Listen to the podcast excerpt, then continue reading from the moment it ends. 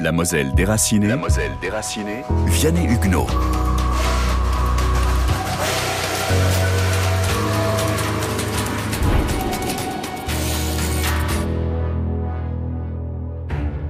« 10 mai 1940, tout s'accélère. Il en est fini de la drôle de guerre. Hitler mène l'offensive à l'ouest et la Lorraine, frontalière de la Belgique, du Luxembourg et de l'Allemagne, est une fois encore aux avant-postes.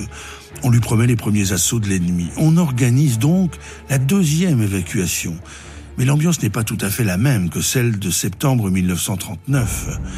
Philippe Villemou, docteur en histoire, président de l'association de conservation de la mémoire en Moselle, Ascomemo à Gondange. Le 10 mai 1940 commence euh, l'attaque de l'ouest de, l'Europe. Donc effectivement en passant par la Belgique, il y a aussi déjà des combats euh, au nord de, la Moselle, euh, dans le secteur de euh, Luxembourg et dans le secteur de Cercle.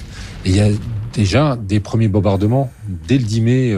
par exemple, Metz est, bombardé. ici, dans les vallées ginières, il y a eu des bombardements. Donc il y a, il y a quand même un sentiment de peur et de panique. Et euh, donc, dans ce cadre-là, euh, a été prévu effectivement une deuxième vague d'évacuation, c'est-à-dire de protection de la population, qui concerne les, la population qui est en arrière de la ligne Maginot. Hein, c'est-à-dire que septembre 39, c'était en avant de la ligne Maginot. Là, on est en arrière de la ligne Maginot. Donc, par exemple, Thionville est concerné, Boulay est concerné. Hein, et ça fait à peu près 90 000 personnes. Mais il faut imaginer que là, en 1940, c'est déjà un peu la panique. 210 000 Mosellans évacués en septembre 39, 90 000 en mai 40, 300 000 Mosellans sont donc désormais partis. C'est près de la moitié du département. Ils sont accueillis d'abord dans la Vienne et les Charentes.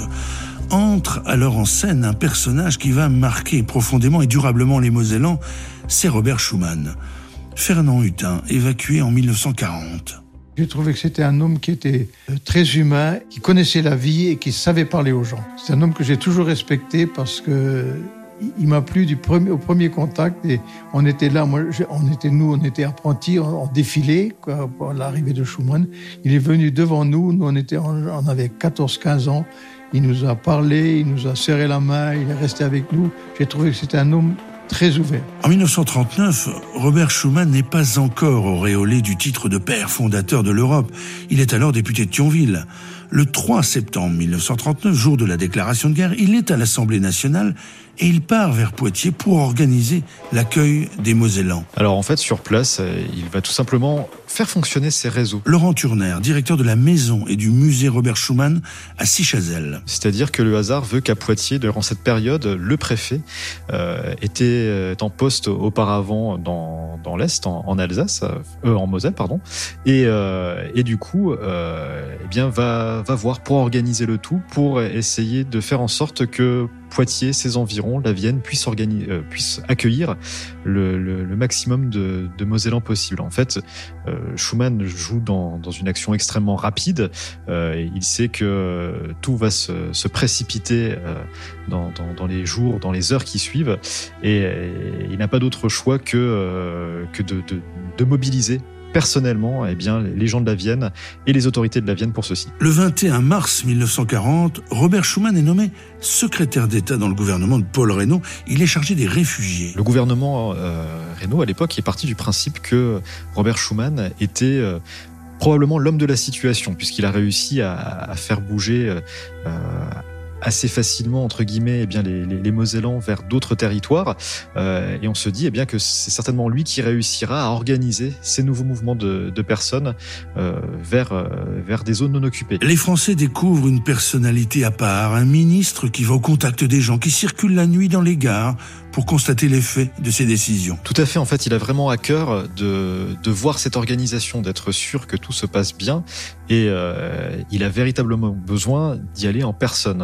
Euh, non pas qu'il fasse pas confiance aux, aux, fonctionnaires, aux membres du cabinet avec euh, lesquels il travaille, mais pour lui, c'est essentiel de, ressentir justement cette, euh, ce, moment historique euh, extrêmement spécial, extrêmement dur pour tout le monde, et pour lui, voir, c'est comprendre. En fait, Schumann, c'est quelque chose qu'on va retrouver également dans toute sa carrière politique. C'est quelqu'un qui est extrêmement attaché aux gens. Schumann demeure tout au long de sa carrière dans une proximité avec ses concitoyens. Dans son village de Sichazel, on vient sonner chez lui à 20h, 21h et il ouvre, il répond. De façon moins anecdotique, le problème des réfugiés, au-delà de la guerre, agit sur la construction de son idéal européen. Dans son idée de construction européenne, qui va partager avec d'autres personnalités politiques, que ce soit Konrad Adenauer en Allemagne, Alcide de Gasperi en Italie, euh, et, tous les autres pères euh, fondateurs, Jean Monnet également en, France, on, va avoir eh bien, cette volonté euh, de, lever ces frontières pour arrêter en fait de considérer les gens comme étant des, des, réfugiés d'un pays particulier qui sont obligés de partir vers un autre.